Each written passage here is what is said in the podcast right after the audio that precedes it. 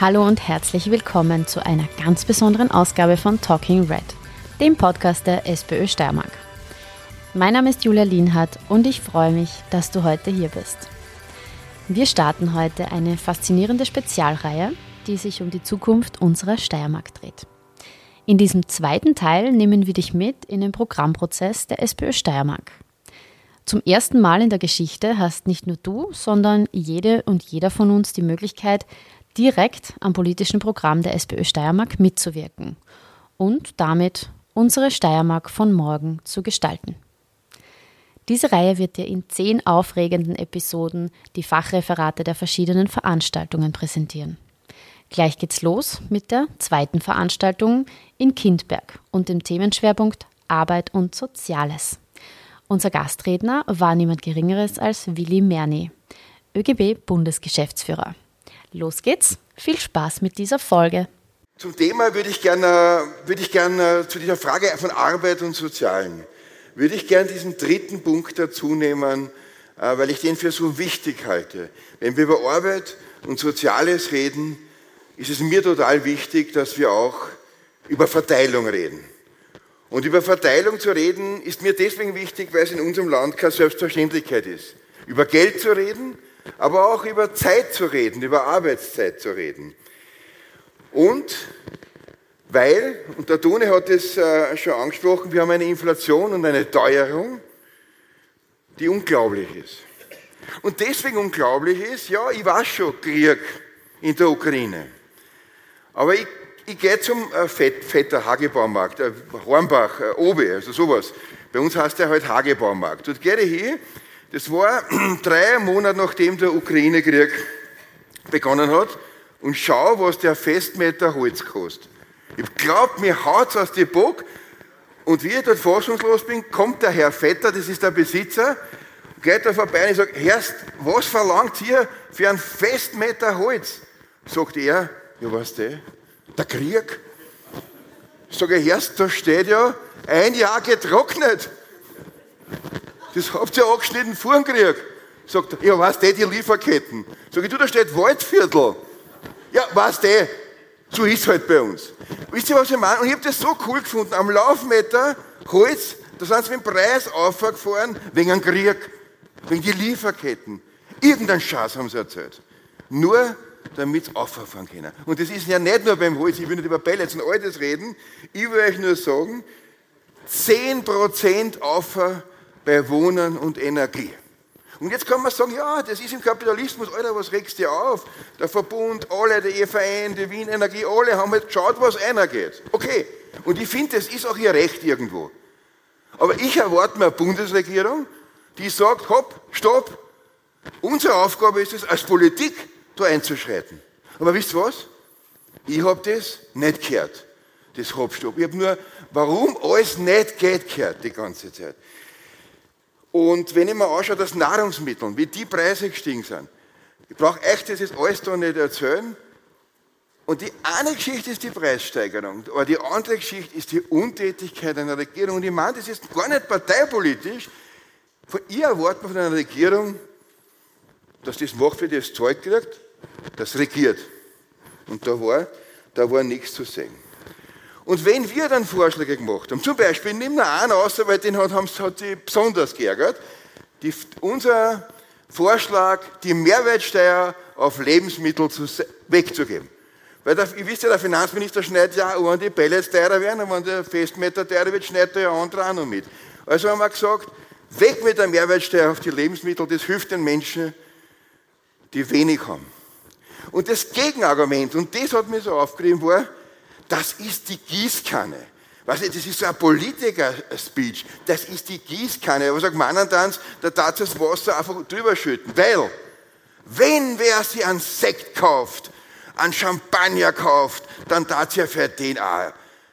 Weißt du, und da geht es dann um die Gießkanne. Das ist ja dann wichtig, wenn ein oder zwei einen Champagner kaufen, nicht die vielen Leute das Milch und Brot und sie freien Taten, wenn das runtergeht. Das ist ja wichtig.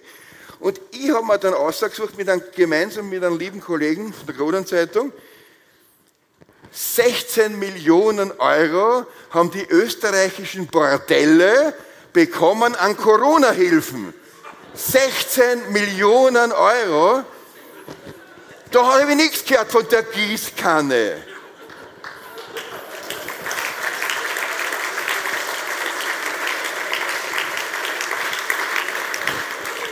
Jetzt fragt ihr mich, jetzt fragt ihr euch natürlich nicht, laut sagt es nicht, wieso fangt ihr jetzt mit den Bordelle an? Ganz einfach.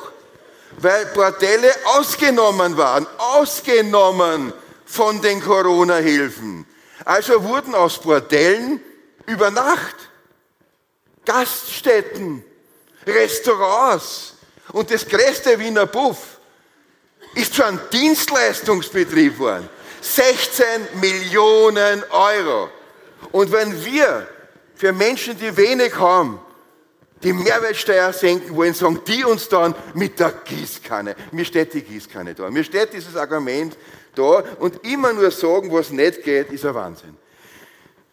Und jetzt sind äh, sicher viele politisch interessierte Menschen da, wo ich nicht erklären muss, was eine rollierende Inflation ist. Ich tue es aber trotzdem, weil wir immer danach gefragt werden, wieso darf ihr jetzt 11,6 Prozent verlangen bei den Lohnerhöhungen? 11,6 Prozent. Wisst ihr, wie hoch die Inflation der letzten zwölf Monate war? 9,6 Prozent. Also 9,6 Prozent zwölf Monate zurück. Wir schauen immer zwölf Monate zurück. Darum heißt ja rollierende Inflation. Ein bisschen Produktivität dazu, also ist 11,6 aus meiner Sicht eh nicht viel. Und was haben die uns geboten?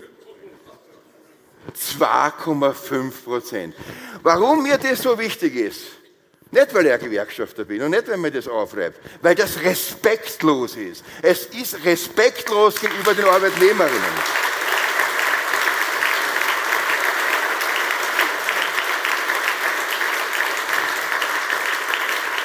Das ist die das ist in Zahlen gegossene Respektlosigkeit. Und wenn es jetzt so war, dass die uns nachweisen könnten, dass alles zusammenbricht, die Wirtschaft äh, zusammenbricht und sie haben das Geld nicht, egal, wir verhandeln zurück, sie haben es ja schon. Das hat ein bisschen was mit, äh, mit Festmeter für mich zu tun. Wir verhandeln ja zurück und dann haben wir sie angeschaut, nur eine Zahl, ich bin kein Freund von Zahlen, ich merke mir es nicht, aber Gewinnausschüttung der letzten Jahre. Zahl nur. Wie viel haben sie die Unternehmer rausgeholt? 2,6 Milliarden Euro haben sie sich rausgeholt als Gewinnausschüttungen. Und jetzt sagen sie, jetzt ist kein Geld mehr da. Da gibt es einen Spruch, der ist uralt, aber gefällt mir total.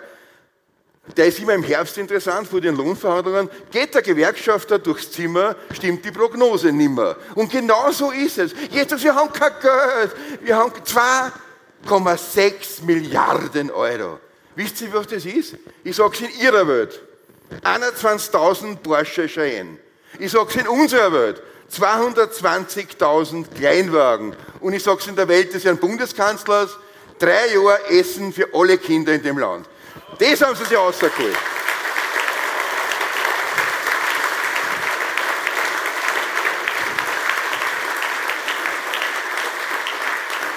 Und dann kommen sie daher und sagen, die Lohnpreisspirale. Da muss ich mir so sagen, ich bin aber, ich halte mir an das, was der Toni gesagt hat, seriös, Lohnpreisspirale. Ich frage euch, ich brauche keinen Herrn Badelt. Deswegen, weil gestern habe ich mit dem auf einem Podium gesessen. Ich frage euch, ganz ehrlich, legt alles parteipolitischer Weg. Was ist als erst gestiegen? Die Preise oder die Löhne? Und dann, wenn man sich das klar wird, was als erst gestiegen ist, dann wissen wir, was eine rollierende Inflation ist, dann kann ich den Schmäh von der Lohnpreisspirale nicht heben. Wir haben eine Inflation, weil ein paar zu gierig waren. Weil ein paar eingegriffen haben und 2,6 Milliarden rausgeholt haben. Aber sie sagen nicht, wir waren gierig. Sie sagen, ja, ihr, ihr macht ja Wahnsinn. Ihr heizt die Inflation so an, darum bieten wir euch nur 2,5 Prozent. Oder sie bieten uns Einmalzahlungen. Wisst ihr, was der Nachteil von einer Einmalzahlung ist? Das einmal ist. Aber es gibt viel Leute, und das, darum sage ich das mit den Einmalzahlungen, die uns sagen, aber weißt, einmal 2000 Euro, das, ich brauche sie jetzt, weil jetzt brauche ich die Waschmaschine. Und da war ein, ich will nicht sagen, beim Präsident Katzian war ein äh, Manager einer, einer Bank, ich will nicht sagen welcher, italienische Mutter, und äh, der sagte, Herr Präsident, die Einmalzahlungen, das war doch wirklich eine gute Alternative. Und der Wolfgang Katzian sagt, ja, aber wenn wir Einmalzahlungen akzeptieren, äh, das heißt ja dann, die Preise steigen im nächsten Jahr. Nicht, sondern die gehen wieder runter. Sagt er, wieso? So, der Einmalzahlung heißt ja, wir, wir geben einmal den Leuten was, aber der Preis, der geht ja nicht mehr runter. Sagt der Bankmanager, so ich das noch nie gesehen. So habe ich das noch nie gesehen. Wisst ihr, der Schmäh mit den Einmalzahlungen war eh gut, ich darf es nehmen, waren die Preise, aber die Preise bleiben und sie gehen auf. Und das ist, wie der Toni gesagt hat, eine Regierung, die nichts, nichts, nichts Substanzielles gemacht hat. Und warum mir das so wichtig ist und warum mir das so ärgert, weil es um Respekt geht. Es geht nicht um Zahlen, es geht um Respekt. Und das Video ist eine Respektlosigkeit. Eine wirkliche Respektlosigkeit. Und wenn Sie Menschen schon mal mit Armut beschäftigt haben, wenn Sie Empathie für die Menschen haben, wenn du einmal im Sozialmarkt warst und mit den Leuten geredet hast. Und da hat meine Mutter aus Ilmitz erzählt, dass ihre Tochter nicht mehr eingeladen wird zu den Kindergeburtstagen. Ich, vorher habe das echt nicht gecheckt, habe gesagt, was sind das für Leute, die euch nur, weil sie jetzt da äh, in einen Sozialmarkt einkaufen geht, das weiß ich arm seid, die euch nicht mehr einladen zum Kindergeburtstag. Und dann sagt mir die Frau, die Mutter aus Ilmetz, na na, das meinen die nicht bei uns. Na na, die laden uns deswegen nicht ein, weil sie wissen, dass wir nicht bei jedem Kindergeburtstag ein Geschenk mitnehmen können. Und darum werden wir nicht mehr eingeladen. Da werden Kinder nicht eingeladen, weil man Angst hat, dass die Leute kein Geschenk mitnehmen. Und dann verhöhnt man die. Und so ist der ÖVP-Bundeskanzler verhöhnen. Ich erwarte mir nichts anderes von der ÖVP. Aber für einen Bundeskanzler der Republik Österreich ist es wirklich respektlos. Und mir ist die, mir ist die Frage,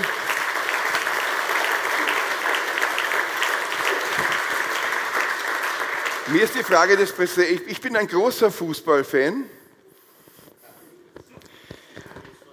Es ist eine Wiener Mannschaft. Na, da gibt es nur eine. Und, aber, ja, dort bin ich geboren und darum ist mir Kaffenberg so wichtig. Aber ich bin ein Fußballfan einer deutschen Mannschaft. Äh, Schalke 04, erste Liga, Abstieg, zweite Liga, jetzt Richtung dritte Liga unterwegs. 60.000 60 Fans gehen zu einem Schalke 04 Heimspiel, immer ausverkauft. Und die müssen nur wissen für die Geschichte, ist, dass es in Deutschland ja einen, einen Pfand gibt auf Plastikflaschen und Dosen. Und wenn 60.000 Menschen ins Stadion gängen, kommen die natürlich, die trinken ordentlich und hauen dann die Dosen weg, weil die darfst du nicht ins Stadion nehmen. Und wenn die 60.000 drinnen sind, kommen Menschen, mit großen Plastikbags, mit Plastiksackeln und sammeln die Dosen und die Flaschen ein. Und wenn ihr jetzt ein Bild von den Leuten habt, das sind keine, wie wir in Wien sagen, Obdachlose, Sandler. Na, wisst ihr, was das sind? Rentnerinnen, die ihr Leben lang gearbeitet haben und dann eine Renten kriegen, von der sie nicht mehr leben können. Die müssen hinter angesoffenen Fußballfans Plastikflaschen einsammeln. Und wenn die dann rechtsradikal wählen, wenn die dann die AfD wählen, weil die sagen, was ist das für eine Gesellschaft, die uns so hängen lassen hat, dann finde ich es nicht für gut. Aber ich verstehe, ich verstehe, dass die Leute angefressen sind. Und das ist das, was ich meine mit Respekt. Respekt. Und ein Sozialstaat, der diesen Menschen nicht hilft, hat auch keinen Respekt für diese Menschen. Und der Sozialstaat muss natürlich finanziert werden. Ich war gestern bei einer Diskussion, waren ein bisschen weniger Leute, 180, äh, 120 Leute, nicht so wie bei euch so viel, 120 Leute in der Pfarre in Korneuburg mit dem Professor Badelt am Podium. Super Diskussion. Ein Vertreter der Wirtschaftskammer hat auf all die Argumente, die ich gebracht habe, immer gesagt, ich war jetzt in Bosnien-Herzegowina, also es den Leuten noch schlechter als in Österreich.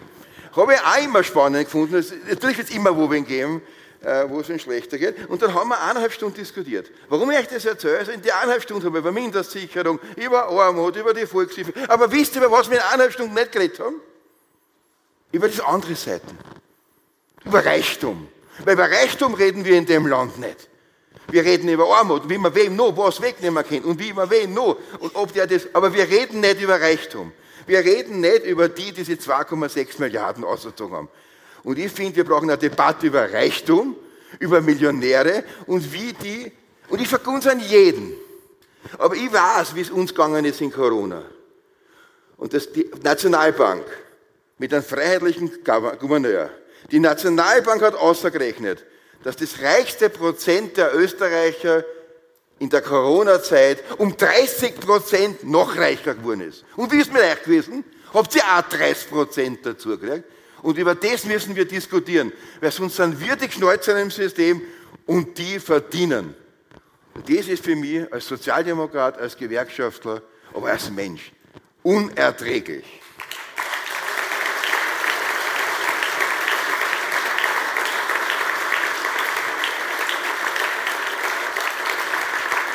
Und ich würde das, würd das gern so machen, wie es das Tone du angesprochen hast. Ich würde das gern machen gemeinsam. Und ich habe den Equal Pay angesprochen, der in der Steiermark morgen ist. Und das ist keine Aufgabe der steirischen SPÖ-Frauen. Es ist eine Aufgabe der Sozialdemokratie. Lehrlingsfragen sind keine Fragen der SJ oder der Gewerkschaftung. Es muss uns alle betreffen. Wir alle müssen für Gerechtigkeit sorgen zwischen jung und alt und bei den Geschlechtern. Und dass eine Riesengruppe von Menschen weniger Geld kriegt als wer andere, ist für uns alle unakzeptabel. Und darum bin ich dankbar, dass du es angesprochen hast. Wir treten für eine Gesellschaft ein, die gerecht ist und fair ist. Und nicht für eine Gesellschaft, wo man hinhetzt auf Frauen, auf Alleinerziehende und auf arme Kinder. Und ich würde,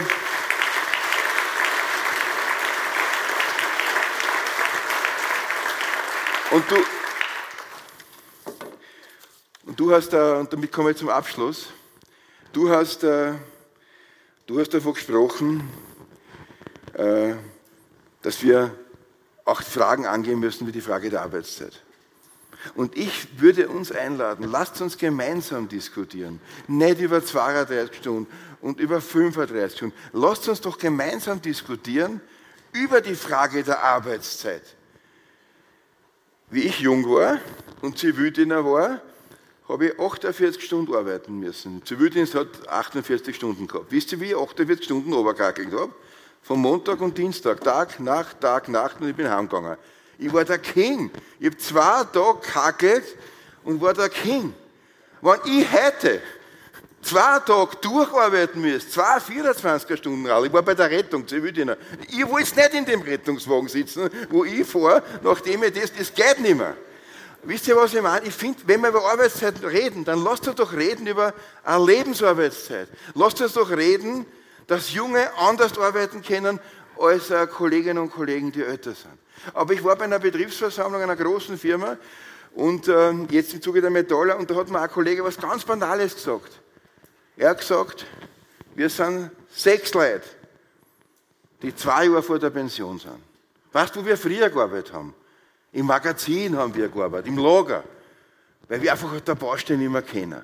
Aber die Bude hat das Lager ausgliedert. Es gibt kein Lager mehr. Es gibt keinen Platz mehr, wo die, die ihr Leben lang für die Bude kackelt haben, aber jetzt ein Kreuz haben, wo sie nicht mehr gescheit stehen haben können.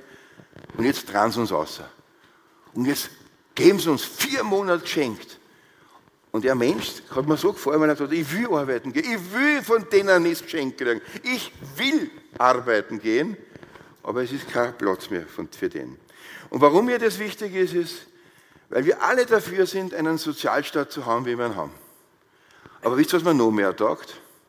Mir taugt es, wenn man viele Menschen, die jetzt vom Sozialstaat was kriegen, dann vielleicht vom Sozialstaat nichts mehr kriegen müssen. Weil es gibt Menschen, die arbeiten volljährig, die arbeiten Vollzeit und können von dem Einkommen, was sie dafür kriegen, nicht leben. Und das ist doch unpackbar. Ich will, dass Menschen, die Vollzeit und volljährig arbeiten, ihre Familie davon erlernen müssen, können und nicht was dazukriegen müssen. Die Einkommen rauf, um den Sozialstaat auch zu sichern. Und da,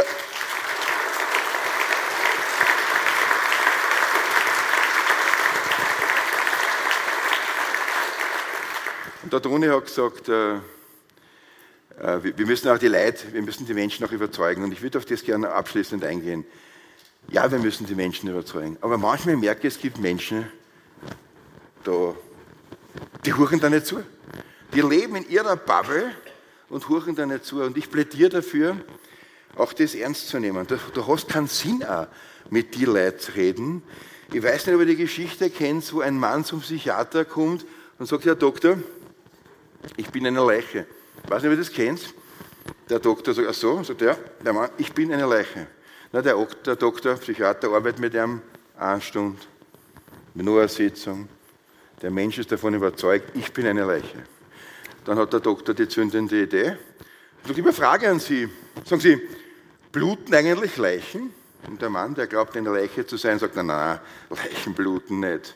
Dann nimmt der Doktor eine ganz feine Nadel, sagt, ich kann ich Sie kurz in Ihre Hand halten, sticht ihm in die Hand, kleiner Tropfen, Blut erscheint. Der Mann, der glaubt, eine Leiche zu sein, schaut das an und sagt, Herr Doktor, ich habe mich geirrt. Leichen bluten. Und manchmal geht es mir so mit Leid und dann denke ich mir, have a nice day. Es gibt viel, viel andere, die wir überzeugen können, aber dich nicht. Mir ist es auch wichtig zu sagen, bei manchen ist es wurscht, dann ist einfach so, der lebt in seiner Bubble, hört er nicht so, aber wir müssen weiterziehen, um die zu überzeugen, die wir überzeugen können. Mit dem, was wir gesagt haben. Und wisst ihr, was mir gut gefällt? Es gibt eine Sportart, die mir wahnsinnig gut gefällt, das ist Seilziehen. Warum gefällt mir Seilziehen so gut? Weil ich, wenn ich Menschen sehe, die Seilziehen machen, sehe ich, wie die optimale Sozialdemokratie funktioniert. Alle an Anstrang, zwei Fälle zur gleichen Zeit in die gleiche Richtung. Und das, so sicher euch, so sicher uns beim Seilziehen gewinnen bei der nächsten Wahl. Ich danke euch vielmals. Das war's für heute, liebe Zuhörerin, lieber Zuhörer. Wir hoffen, diese Episode von Talking Red hat dich inspiriert und dir wertvolle Einblicke gegeben. Jetzt bist du gefragt. Deine Meinung, Ideen und Anregungen sind uns unglaublich wichtig. Wir möchten dich herzlich dazu einladen, aktiv an diesem spannenden Programmprozess teilzunehmen. Komm zu einer unserer Programmprozessveranstaltungen oder teile uns deine Gedanken online mit. Besuch dazu einfach unsere Website unter www.stmk.spoe.at slash Programmprozess.